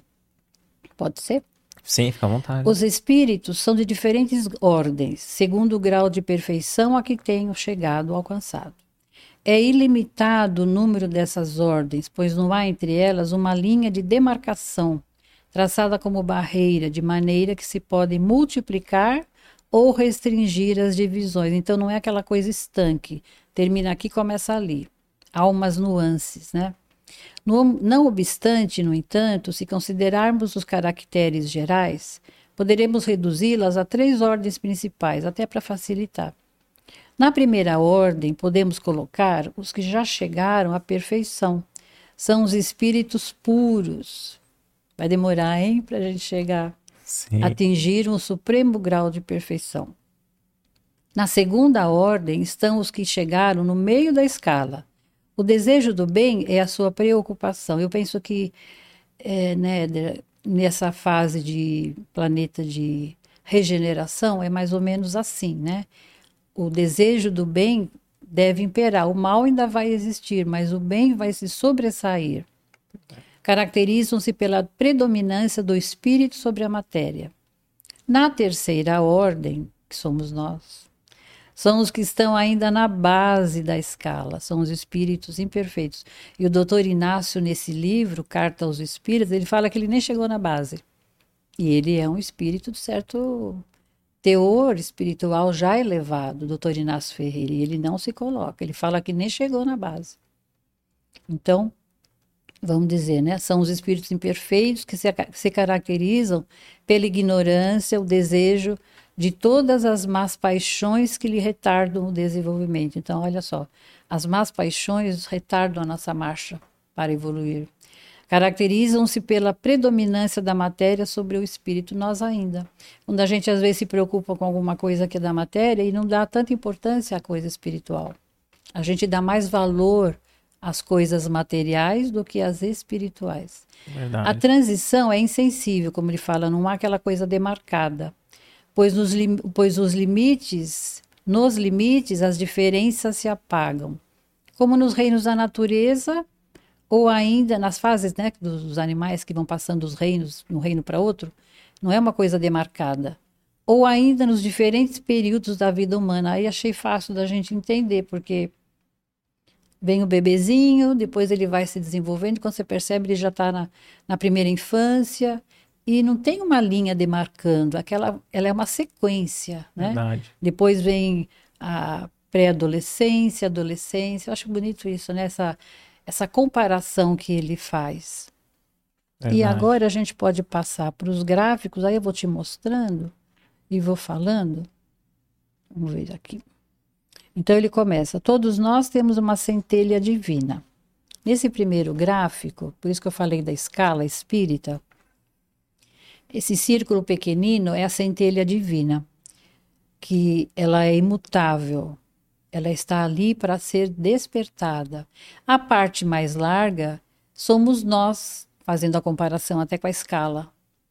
Espíritos imperfeitos. Ali estão todas as nossas dificuldades, paixões, as nossas falhas. Tá e há momentos em que o nosso eu vai se sobrepor. Aí por isso que a pessoa às vezes fala, mas nós temos poder sobre, a, sobre essa centelha divina? Não, mas aí que está o livre-arbítrio. Deus está aguardando. Haverá momentos em que nós vamos deixar, como falou lá atrás, essa centelha divina dar o tom. Aí ela se amplia mais. E isso, às vezes, não é numa encarnação. Entendi. Entendeu? Tem, vai demorar um pouco mais. Olha, aqui a centelha divina já se expandiu um pouco mais. Ela já se estendeu, ou seja, a gente já foi deixando um pouquinho de tanto egoísmo, olha lá. Se quisermos, através da vontade divina, ela se expande na nossa vida. Então, aquela faixa mais estreita já é a nossa personalidade que não está mais dando ordens, vamos dizer assim, que não está mais se manifestando tanto. Já aumentou um pouco a centelha, né? Era um círculo pequenino, a Eli já se ampliou. Uma coisa que a gente não pode dizer é quando que isso. Porque é, é gradual. Tem que ter a vontade, por isso que a importância da potência da vontade, que aí ela vai despertar outras potências, e a gente ter a consciência de querer melhorar. Porque não tem momentos que você não se aguenta eu tenho amigo que fala, tem hora que eu não me aguento. já estou cansado de ser como eu sou. Porque cansa. Aí você tem que partir para uma coisa diferente, que é o que vai te levar para você crescer moralmente, espiritualmente. E, e, e quanto mais é, no início da escala evolutiva, mais primitivo, os seres são mais egoístas. Ah, com certeza, né? Porque a gente ainda traz da, do primitivismo a gente na base dessa escala, a gente está muito perto do animalismo, né? A, o egoísmo, a, a, luta pela sobrevivência, a sua rispidez, da licença da palavra, a brutalidade, vem ainda dos animais. E a gente ali está muito pertinho ainda. Se você não despertar para o ser de luz que você é, que nós somos, a gente não dá, não dá vazão para que essa centelha se amplie, e você vê, basta tão pouco, como a gente estava falando agora. A espiritualidade toda está ali te ajudando, esperando que você desperte. Porque uma vez que você consegue, você não volta. O espírito, o espírito não regride, ele pode marcar passo, né? Fica parado no lugar. Mas ele não regride. Então já é uma é um momento bom, né? É luz e sombra ao mesmo tempo. Por isso que nós temos essa dualidade. Somos luz e somos sombra. Vamos ver o que a gente quer mais. Aqui aumentou mais um pouquinho em nós a centelha. Ela já está dando um tom, você vê, a faixa estreita, eu pintei assim, porque eu gosto de pintar, a faixa estreita é o nosso eu já pouco uh, influenciando. De, estamos deixando que essa centelha se amplie. E vem a felicidade, vem a, Acho que vem tudo de bom, né, para nós. Mas isso eu penso que não é só numa reencarnação. Haverá aqueles que, que avançam mais rápido, eles conseguem, talvez, evoluir assim. André Luiz fala que é difícil espíritos completistas, numa reencarnação, resolver tudo. É muito difícil. São Comple muito raros. Sim, completar pelo menos tudo que se propôs no plano espiritual, é. né? E a que veio, né? Aquilo que você se propôs a Sim. vir e a, e a terminar, melhorar, é, é, difícil. Porque às vezes a gente dá um passinho, dali a pouco, no outro dia você dá dois passos para trás. Né? Por isso que essa orientação de Santo Agostinho eu quero sempre ter em mente. E ter a coragem de no dia seguinte pedir desculpa para a pessoa. Sim. Mas eu conheço pessoas, é um outro modo também maravilhoso. Não sabe pedir desculpa, mas te dá flores, te compra um chocolate. Isso eu falo em família, né? Sim. Esposo, esposa. É um modo de dizer, né? Oh. Eu, é, ela ainda não tem coragem, ela não, não tem ainda a força, essa potência, a vontade de dizer, olha, olho no olho, desculpa, ontem eu fui grosseiro, eu falei isso, aquilo. Mas percebeu. tanto percebeu que vai querer compensar com Sim. um gesto generoso, né? Perfeito. De dar uma flor para você, faz um carinho, dá um presentinho. É. E a é. gente tem que entender isso, porque às vezes para a pessoa é difícil. É. No começo, como falou, as nossas dificuldades, o que é para mim fácil, às vezes para você não é. E o que é fácil para você, para mim não é. Por isso que está bem frisado no, no, no Espiritismo, Allan Kardec falando, né, que o nosso esforço é para que hoje eu seja melhor do que ontem e amanhã melhor, melhor do, que, do hoje, que né? Hoje. Porque às vezes a gente se compara com o outro e, em um aspecto e já se desestimula, né? É. Pô, aquele lá é tão caridoso, é tão bom, eu tô aqui tão limitado. É, Mas às vezes a gente tem outras virtudes, outras qualidades, outras é. qualidades né? E o importante é não se comparar, né? Não Porque deve. a gente não sabe, é como, não sabe é, quanto tempo aquele espírito tem. Né? E também o que ele já passou para vencer aquilo, é, não. Por é. isso que na família é, é um ambiente assim muito propício, é um laboratório. O lar assim é um cadinho de purificação. É um laboratório ali na prática de você mostra para o outro que você pode colaborar. É uma colaboração, eu penso. É uma contribuição que um pode dar para o outro. O outro tem uma dificuldade, eu vou tentar ampará-lo naquela dificuldade e vice-versa, não é? E haverá o momento em que nós já deixaremos que essa centelha divina viva por nós. Aí é o espírito puro. Aí Ainda eu, eu não sei demorar. se eu vou falar uma frase, não sei se você separou essa frase do, de Paulo, né? Já não sou eu mais que vive, mas. Mas é o Cristo que vive em mim. Aí já é para quem já atingiu esse ah, patamar já. aqui, né? E ele vai exteriorizar. E essa centelha divina dele, que já tomou conta ele vai, ele vai exteriorizar para todos ao seu redor. Porque ele já, como falou Paulo, e você falou muito bem lembrado, já não é mais ele, a persona, é o Cristo é. vivendo. Então eu achei esses gráficos de uma maneira simples, sim, até peço sim. desculpas, mas para mim bonito. me ajudou muito a entender. Não, muito ficou, ficou bem, enquanto bem que, didático. É, enquanto que aquela centelha tá ali pequenininha, sou eu que estou mandando, eu, personalidade. É nessa minha encarnação, não eu espírito, eu persona. Sim. E depois, conforme você vai melhorando, você vai compreendendo. É uma reencarnação, mas não tem importância, né? A gente leva, porque a gente não perde o que a gente adquiriu. Então você leva a metade disso, já tá Por isso que a gente bom. diz que é, é um retorno, né, para Deus é. e Jesus é o caminho. Exatamente. Porque se a gente é, tem a centelha divina em nós, é porque através do nosso livre-arbítrio a gente acredita que tem escolhas melhores do que viver a vida reta, né? Como a gente estava achando, né? É. Por isso que é, é, o Cristo que fala: ninguém vai ao Pai senão por mim. E no Evangelho tem uma frase bonita que eu marquei: a alma só se eleva a regiões superiores através da dedicação ao próximo, da sua abnegação ao próximo. Porque o próximo é a nossa ponte de ligação com o Pai. Perfeito. Porque enquanto a gente está pensando só na gente, o que está imperando? O egoísmo, a vaidade e todas essas os filhotes, né? Todos os que estão assim na mesma faixa de vibração. Quando você já deixa de olhar tanto para você, igual uma mãe que às vezes tira de si para dar para o filho, ela está esquecendo dela. Não temos esse exemplo nas famílias? Sim. Quantos casos? Às vezes a mãe deixa de comer para dar para os filhos e outras coisas, né? Deixa às vezes de, de fazer umas coisas que ela gostaria. Então, é um exemplo da quando a gente, como você falou, bem lembrado, é, já é o Cristo que vive em mim. Que bonito, né? Bonito. Então, como ele fala, disse o Cristo: brilha a vossa luz, esteja, estamos em comunhão com o Pai que habita em nós, em sintonia com o Divino. E aí, quando alguém pergunta se a gente tem maior poder, não, mas é o livre-arbítrio que é respeitado a gente pode até nem deixar que essa centelha divina suma, né? Mas ela tá lá, quietinha. A hora que você se perceber, então a espiritualidade nos diz assim, os superiores, quando nós atingimos esse movimento amplo de dentro para fora, porque é do interior para o exterior, no esforço, na vigilância, olha o vigiar, na vontade, dizem os irmãos superiores que o amor vence o egoísmo.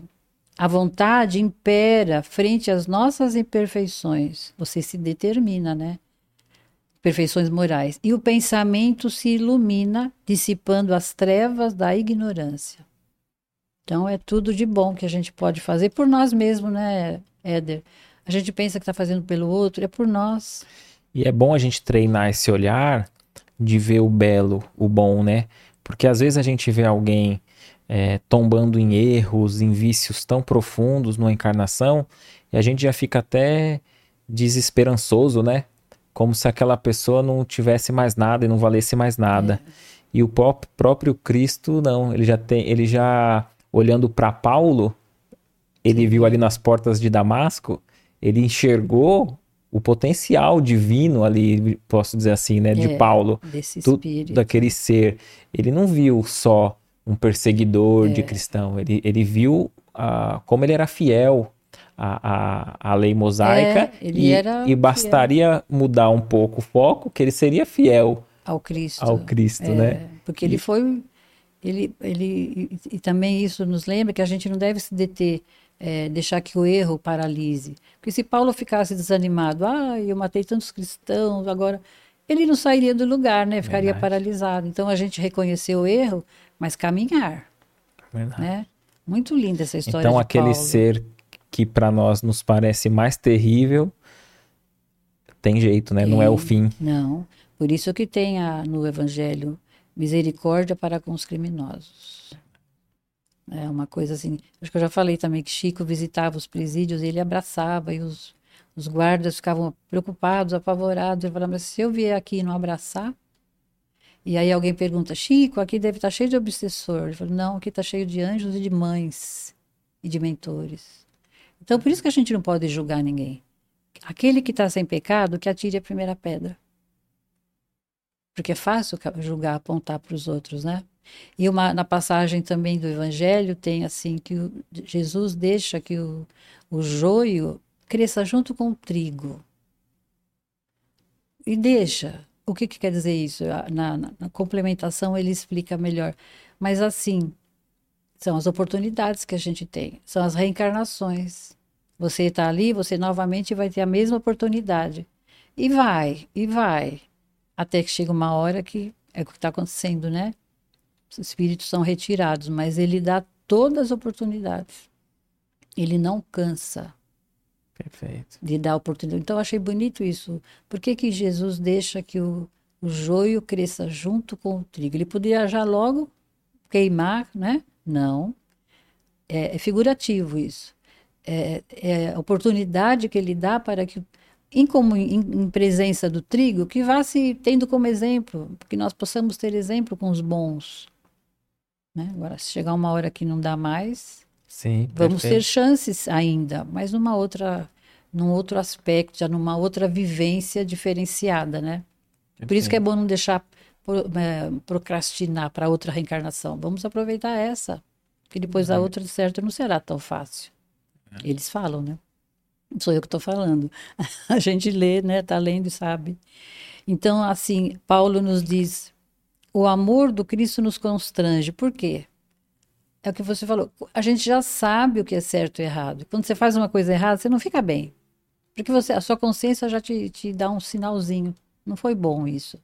Por isso que o amor do Cristo nos constrange. Porque está nos auxiliando a acordar. Nos constrange perante as nossas próprias. Ficamos mal, a consciência nos ajuda a dar espaço para que a expansão da centelha divina se amplie. Quando a gente começa a se sentir desconfortável com o que faz, com o que fala. Verdade. Né? Tem uma frase de Emmanuel aqui para a gente já encerrando. É, por isso que eu sempre também é, vibro por esses irmãos, gratidão, porque são mentores que também passaram por essas dificuldades. Você vê a história de Emmanuel, há dois mil anos atrás, senador, né? Sim. De Roma, também orgulhoso, viveu na época do Cristo, era contemporâneo e não quis aceitar. E hoje, olha que espírito é esse. Sim. Maravilhoso. E, e aí, antes de você ler a frase, para você que está acompanhando, envia aqui sua pergunta para a gente e logo, logo a gente já vai é, ver quem foi o vencedor dos dois livros, né? Que logo no início dessa transmissão a gente, a, a Leda trouxe, né, para presentear. E aquele que marcar um, um coração querido e compartilhasse, é, vai ganhar os dois aí um para você e um para a pessoa que que você marcou, né? Então, a gente já vai caminhando para o final aqui. A gente vai ler algumas perguntas que vocês nos enviaram e já dar o nome aí dos vencedores. Frase de Emmanuel: Se conservares o amor no coração, obra divina no universo, nunca te perderás na sombra, porque terás convertido a própria alma em presença de luz. Lindo, né? E a nossa gratidão a Chico também, esteja onde ele estiver, eu acredito em paragens de luz, que ele receba a nossa gratidão nesse momento, porque ele seguiu Jesus na íntegra. Sim. Deixou tantos livros, tantas obras, e a todos os médiuns anônimos até, né? Psicografaram. Que Deus abençoe a todos, estejam onde eles estiverem. E você vê, né? Às vezes nós, numa encarnação, talvez não vamos ler todas as obras que o Chico psicografou, né? Mais de 400. É. E pra gente que é só ler, já é fácil, né? Somente ler é um esforço que não é tão grande. Imagina para ele que teve Nossa. que escrever, né? Sem é. instrumento e, e a tarefa dele, dele não se limitou a isso, né? Quantas cartas que ele escreveu, das quantas, mães. quanta tarefa dele muito grande, Quanto né? consolo que ele passou, né? É. Tem uma passagem assim rapidinha de uma mãe que, quando ele atendia as mães que perderam os filhos, perderam o modo de dizer, mas era para elas é perder, porque a presença física do filho não está mais ali, né? E tinha uma mãe que ela, acho que ela estava no final da fila. Quando ela chegou, que ela, ela falou para o Chico que ele tinha, ela tinha perdido o filho, ele não conseguiu falar nada, ele só abraçou-a. Os dois choraram muito. E ela, quando terminou aquele momento, ela falou: Eu nunca senti tanto consolo na minha vida como agora. E ele não precisou falar nada. Só a energia de amor dele, chorando junto com ela, consolou aquele coração de mãe. Né? Então, tem muitos casos assim que a gente possa sempre levar nossas preces para esse espírito Bonito. de luz, que eu acho que ele é. Sem dúvida, perfeito. Vamos já ver aqui, a gente agradece desde já cada um de vocês que participou aqui, interagindo, comentando, compartilhando. E vamos ver aqui a primeira pergunta. Uh, o Janderson diz assim: ó, por que os espíritos não vêm contar quem fez o mal com eles? Né? Uh, eu acredito assim que ele diz assim: é, por que, que os espíritos não vêm nos contar quem fez o mal para eles, né? Seria numa, vamos dizer, um crime, talvez, acho que é nesse contexto, né? Um crime e o próprio espírito que desencarnou vir e, e mostrar quem foi, acusar. É, eu acho que é muito difícil. Isso é uma pergunta que eu até peço desculpa, a gente não sabe, né? Responder talvez adequadamente. Mas às vezes não é nem permitido porque vai causar uma situação que às vezes não vai ajudar. É. A gente não sabe os propósitos de Deus, né? Verdade. Então eu penso que não. É por isso que a maioria das vezes não é permitido. E às vezes, né, a gente pode até raciocinar que pode ser até parte da prova, né? É, o desencarne, é. O, o, aquilo que aconteceu e aquele que parece a vítima, né? No caso da. Você falando da roda das reencarnações. É. Talvez aquele que nos aparenta ser a vítima agora, ele também fez tanto mal para esse espírito, em outra, né? E é. talvez só vai prejudicar o enredo, é, de, o drama não, é, daquele. Às vezes não vai ajudar, vai criar às vezes mais situações. Por isso que o mais aconselhável é, é não importa quem começou a briga, alguém tem que perdoar para terminar, né? É, exatamente. Só teve um caso assim do Chico, né? Que ele foi o filho, dois jovens que parece que um foi acusado de matar o outro. E foram para o tribunal e aí Mas veio aí já uma foi carta. Pra, já foi para já não foi condenando, né? Foi, foi para inocentar. Para inocentar. É, acho que que eu conheça só teve assim, mesmo nas leituras é difícil isso acontecer. Sim. Porque tem muita coisa envolvida, então a gente não não sabe se pode dar uma resposta assertiva nesse caso. Sim. Acho que tudo com a permissão de Deus, de acordo com a necessidade. Vai resolver, vai ajudar. Se não vai, então não é, não é permitido mesmo. Não sei se eu respondi adequadamente. Não, perfeito. Né? A gente eu, eu. Eu, eu acredito, também penso dessa é. maneira. A, a Regiane, ela diz assim, ó, tem uma dúvida. Se em 1900 a população mundial era de 1,5 bilhão de encarnados, e hoje somos quase 8 bilhões de encarnados, aonde estavam esses espíritos? Né? Então, assim, é, aumentou muito a população, é. né? Esses espíritos, onde eles estavam antes da, de estar aqui encarnado? É, eu acho que pode ser na erraticidade, né? Ou se preparando para as novas reencarnações. Às vezes a gente não reencarna no mesmo local, depende da necessidade. Eu penso é. que tudo é uma programação visando uma evolução, visando o bem, visando o melhor, né? A época certa. Então tudo é programado por Deus, pelos seus missionários, instrutores é, do o, espaço, né? E o Emmanuel disse que ah, é três vezes, né, a, o número de, de espíritos ligados, é, os espíritos ligados à Terra é três vezes. Então, se nós estamos hoje com 9 bilhões, seria em torno 27, de 27 ligados é, à Terra é. e estão no plano espiritual, ora encarnados, é. e pode até aumentar o número de, de, encarnados ao mesmo tempo, mas também existe, a, vamos dizer, o Jesus falou, né, que meu pai não parou de trabalhar, né? E ele, ele também não. E ele também Eu não. li ontem essa frase. Né? Então, quer dizer, os espíritos continuam na sua escala Sim, evolutiva e nada, locais, e nada é. pode, vamos dizer assim, criar obstáculos que espíritos vinculados a outros mundos venham pro, né, pro, Porque nem pro todos estão Terra. reencarnados na Terra. Sim. E nós estamos num intervalo. Outro dia eu ouvi isso e eu achei que, olha, não tinha pensado. Nós aqui estamos no intervalo entre a partida e a chegada. Então, essa população espiritual pode estar no outro, outros orbes. Bem. Porque nós, a, a, humanidade toda, a população toda não está reencarnada na Terra. Sim, os mundos, Existe, os mundos é, são solidários, né? Sim, com certeza. E o universo é a casa do Pai. E os planetas são as diferentes moradas em que cada um de nós se situa de acordo com a faixa evolutiva. Perfeito. Então, nem todos estão aqui mesmo, né? Perfeito. Assim que eu entendo ainda. Sim. Vamos ver aqui, ó. O que, que a, a, a Zenaide pergunta? O que acontece com aquele que tem um desencarne precoce, por exemplo, por algum acidente? Então, aquele que desencarnou é, de forma de um, por um acidente, assim, o que, que acontece com esse espírito? É, aparentemente para a gente é precoce, mas às vezes ele só precisava daquele tempo para voltar e completar o tempo que ele precisaria para completar a sua jornada. Na maioria das vezes é assim.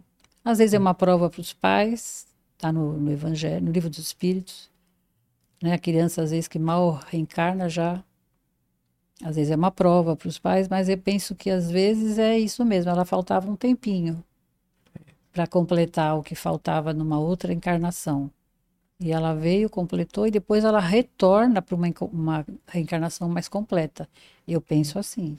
E no plano espiritual, mesmo que aquele tenha sido vítima de um acidente, ele nunca está desamparado, né? Não, de modo algum. Se for criança, principalmente, existem as salas, né, onde as, as que são responsáveis pelas crianças, amorosas, fazem o papel de mãe acolhem, fazem o papel de mãe, cuidam, preparam para novas reencarnações. Ninguém fica desamparado. Nenhuma das ovelhas do meu pai se perderá. Perfeito, né? bonito. É linda essa frase, né? Sim. Vamos vendo aqui se a gente consegue atender a todas as perguntas, caminhando aqui, ó. Não sei se respondi, mas é de acordo com o que a gente ainda sabe tão pouco, né? Aqui é uma troca, né? Perfeito. Ó, o Alberto diz assim, ó. Quando Jesus se refere ao Pai, estaria se referindo ao Espírito tutor da galáxia? O Criador do universo. Pai que nos criou. Né? Esse Deus que nos criou, é, se ele quiser entender assim, tutor da galáxia, é o, é, o, é o Criador do universo, de todos os mundos. Até porque a gente, né, a humanidade, até a vinda de Jesus, tinha um olhar para Deus como alguém que distribuía castigos, punições, né? autoritarismo, né? autoritário. Né? É. E Jesus já nos mostra um Deus amoroso. É, então ele, ele se refere a um pai é. para nos ligar para esse lado divino, né? Isso. Que é, é aquele que, embora talvez pareça que é algo ruim para nós, mas ele sendo um pai, ele sabe que é o, o que é o melhor. Que é o melhor, né? E Deus nos, nos dirige de acordo com as suas leis. Perfeito. Eternas, imutáveis, amorosas, justas, soberanas, né? Perfeito. Então é esse pai, mas é bom mesmo. Cristo veio trazer, porque antigamente a gente, principalmente quando criança, a concepção era de um Deus que era um velhinho sentado numa poltrona ditando para esse vai para lá, esse vai para cá. Não, né? E até, é. até os pais, até aqueles que educam, é, ameaçando, né? Ó, oh, Deus castiga, é. ó, oh, Deus não gosta disso. Isso, e isso vai reforçando vai. no nosso vai modo só de pensar. piorando, né? É. E vai alimentando esse medo, porque a gente não tem que ter medo de Deus. Deus é pai, temos que ter o respeito. Sim. Né? Respeito uns aos outros, respeito ao pai também, principalmente, né? Sim, perfeito. Uh, deixa eu ver aqui, ó.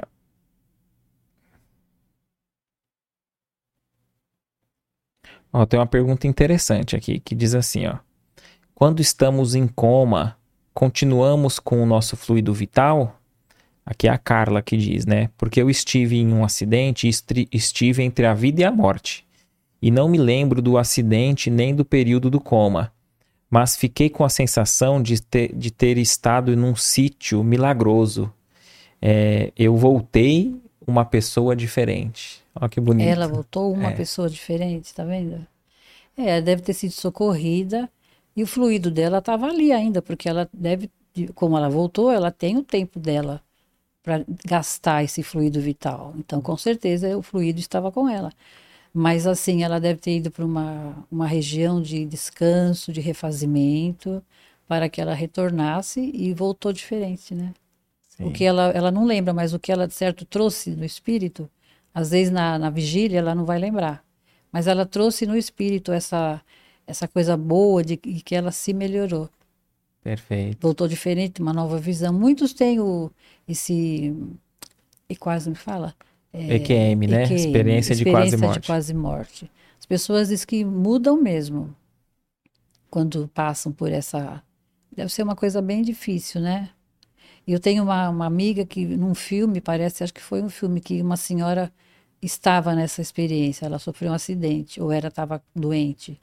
Aí perguntavam para ela, quem é você? Ela dizia, ah, eu sou fulana, mãe dos fulano. Não, não é isso que eu quero. Não é essa a resposta.